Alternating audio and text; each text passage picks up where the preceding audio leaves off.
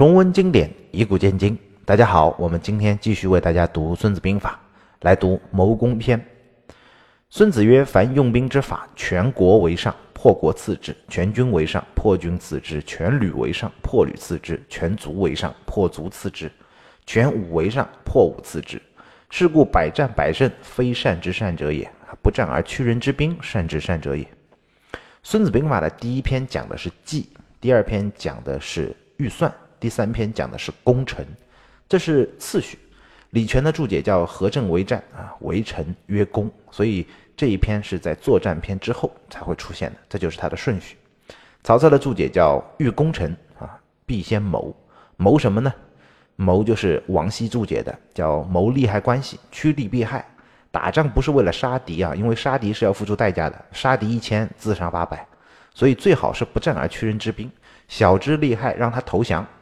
全城全人全财全货全部归于我，这是最好的。这就是孙子的求全思思想。全国为上，破国次之。曹操的注解叫：兴师深入长驱，居其城廓，绝其内外，举敌国来服为上啊！以兵击破，败而得之，其次也。把敌人围起来，让他绝望，认清形势，投降，那是最好的事儿。他如果做困兽之斗，我们去攻击他，那就要付出代价。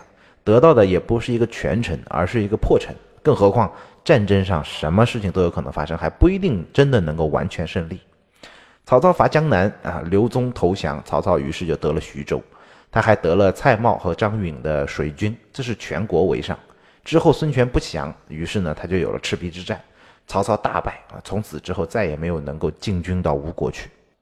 楚汉之争就是一个例子，讲的是刘邦和韩信。刘邦派了利士基啊，这个谋士啊，说降了齐国，这就是全国为上。齐王啊，田广投降了汉王刘邦。这个时候呢，利士基向齐王保证说，如果汉军来攻打你啊，你就把我扔到锅里煮了算了，自己留下来做人质，然后每天和齐王在一起喝酒聊天啊。齐王也听信利士基的话，撤去了齐国的守备。没想到韩信一听啊，说利时机一介书生，凭借自己三寸不烂之舌，就说服了一个强大的齐国，功劳竟然比他还大。嗯，于是心里不爽，开始抢功劳。韩信于是按照谋士啊彭通的计谋，突然发兵攻打在历下的齐军。这个时候齐军没有防备啊，被韩信一鼓作气全部拿下。齐王以为是利时机出卖了自己，于是真的把他扔到锅里煮了。齐王自己也在随后的战争当中被杀了。韩信是不是不懂全国为上的道理呢？啊，当然不是。他在之前啊，去拿那个燕国去打下燕国，就是挟持了魏王豹，然后又抓了夏说，斩了陈安军的兵兵权，然后用广武军的计谋派了一个使臣，拿了一封信，就说降了燕国，也是全国为上。那么齐国降了，为什么他还要去打对方呢？是因为降的不是他吗？是别的人说下来的、谈下来的，于是他就要打，于是就要破国次之。他把已经属于刘邦的齐国打下来，然后呢杀掉齐军，这个其实也是属于刘邦的兵马了，因为已经投降了嘛。再转头去要挟刘邦，封他为齐王。可以说这个时候，其实韩信已经埋下了之后他会遭遇杀身之祸的种子了。王夫之说韩信其实死的不冤。因为他不是真心的去效忠于刘邦，他是随时和刘邦去谈条件、算斤两，要一些有利于他的一些条件的。齐国是讲忠义的实在人啊，降了就降了，绝无二心。韩信呢是为了抢功劳，于是呢挥师击降，害得利士基被烹，田氏呢整个宗族被灭，血流成河。所以韩信死的不冤啊，齐王的田广和利士基才是真的冤。全军为上，破军次之；全旅为上，破旅次之；全卒为上，破卒次之；全武为上，破武次之。这讲的都是战斗的编制。军呢，军一军就是一万两千五百人的一支部队；旅呢是五百人的部队；卒就是一百人的部队；武是最小的作战单单元啊，就是五个人的一个部队。这就是说，不管到了哪一级，你是一个国也好，一军也好，一旅也好，一卒一武都好，都要求全，以不战而胜为最好的方法。所以百战百胜不是什么好事儿，用李克对魏文侯的话来说，叫数胜必亡。为什么？为什么叫打了几次胜仗，你的国家反而危险了呢？每一次胜利其实都需要有代价的，都要有所消耗。百战则民疲，百胜则主骄。如果你又疲惫又骄傲，对方憋足了劲想要雪耻，想要干掉你，可能下一仗就会翻盘。再说了，如果你打了百战都是百胜，你还在打，那只能说明一件事情，就是你这个肾的质量并不高，没有解决根本问题。所以不战而屈人之兵是善之善者也啊，传檄而定，就给了一封檄文，写一个告示就能平定天下，这是最好的了。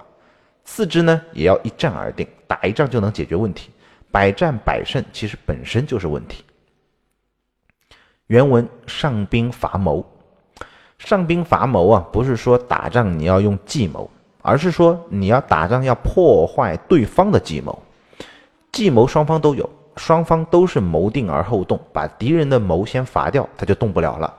最典型的战例呢，就是东汉时期啊，寇恂去讨伐高峻，高峻派他的谋士黄甫文来使者啊，来做使者来去觐见当时的寇恂，寇恂二话不说就把他给杀了，然后就给高俊送去一封信，说你的军师无礼已经被我斩了啊，你要投降就赶快，不投降呢就守着吧，等我来打。于是，于是高俊第二天就开城投降了。很多他的将领啊，当时跟着寇恂那些将领看不懂，就问寇恂说：“两国交兵不斩来使啊，你为什么还没开战你就斩了他的使臣？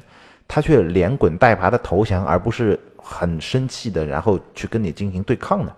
寇恂说：“这是黄埔文呐，黄埔文不是一般的人啊，他是高俊的军师，是他的主心骨。高俊派他来，其实就是为了查探虚实的。”回去之后定一个计策来做决策，留之则文得其计，杀之则俊亡其胆。就是如果我把他留下来呢，黄埔文就知道怎么对付我了；啊如果我把他杀了，那么这个高俊就不知道该怎么办了。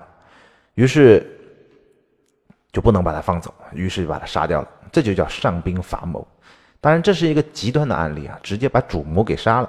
一般情况下是没有这样的机会的，嗯，还是。注意分析判断，去破坏对方的计谋为主吧。第二个案例呢，叫折冲尊祖的一个典故。折冲呢是古代的一种战车，叫折冲计啊，它专专门阻挡对方的冲锋，对方冲过来挡住它，就像一把刀折断一样啊，折断它的冲锋。尊祖的意思呢就是酒器啊，折冲尊祖指的意思是什么呢？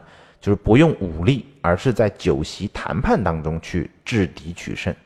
讲的是什么？讲的就是春秋齐国时期的那个啊丞相，叫晏婴晏子的故事。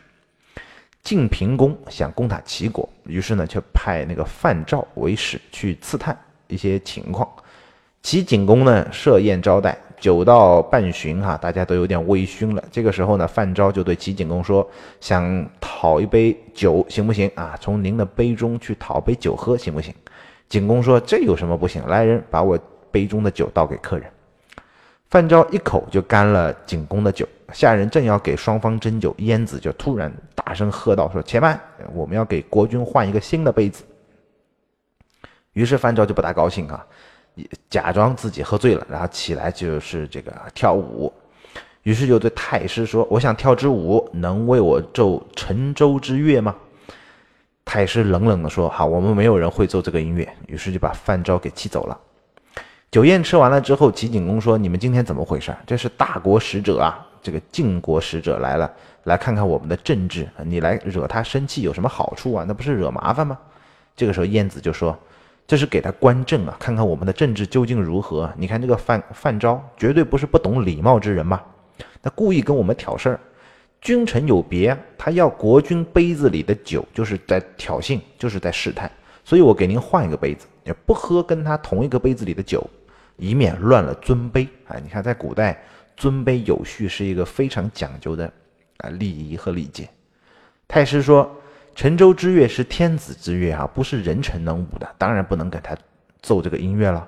沉舟之乐是天子行礼仪的时候会放的一种音乐，这是只有天子才能用。所以，当范昭说能不能有演奏沉舟之乐的时候，太师当然说这不行，不能给你演奏这首乐曲。”范昭回到了晋国，就啊回报给了晋平公，他就说齐国是不能打的。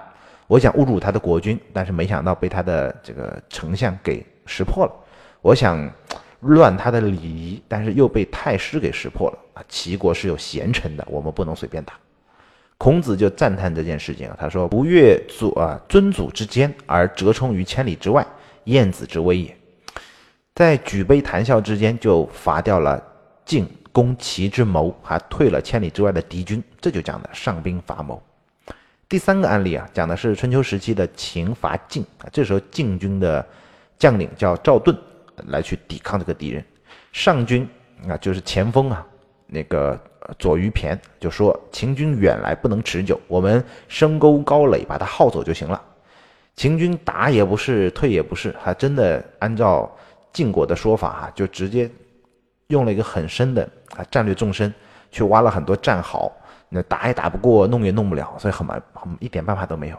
这个时候秦伯就问士会说怎么办？世会说这一定是于骈的主意，不过呢，禁军当中还有一个人啊，叫赵川，是赵盾的堂侄，又是禁军的女婿。这个人不懂军事，恃宠而骄，好勇而狂，而且呢，他最不服的就是于骈当了军佐，就当了这个左前锋。咱们去骚扰赵川的部队，他肯定会出战的。于是呢，依计而行啊，骚扰赵川。赵川追出来没追上，回去之后非常愤怒，就说。啊，裹粮作假，我们在这里吃着粮食啊，穿着兵士的铠甲，就是为了杀敌的。敌人来了不打，我们这是要干什么？手下的人说这是在等待时机呀。赵川说：“我不管他们有什么谋啊，如果他们不打，我自己打。”于是呢，率领本部一起去出战。赵盾听说赵川冲出去了，拿他没办法，那还得救他呀。他毕竟是这个王的女婿，能不救他吗？只能全军出动，于是跟秦军大战一日，不分胜负。寇寻之伐谋是直接把敌军的主谋给杀掉了燕。子的伐谋呢，是伐掉了敌人的未成之谋。士会之伐谋是破了敌人已成之计。不能因为你的队友是猪，你就跟着做猪嘛。所以这三个案例就是伤兵伐谋的最典型的三个案例，值得大家的思考。我们下期再见。